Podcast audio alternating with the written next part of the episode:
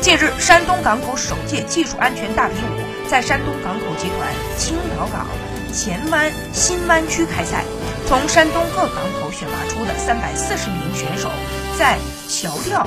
集装箱正面吊、装载机、挖掘机等项目当中展开了技能角逐。技术安全大比武是青岛港的老传统。今年的大比武设置了综合素质类、全程物流类、生产组织类、技术技能类、一专多能类、安全应急类，共六大类四十七个比武项目。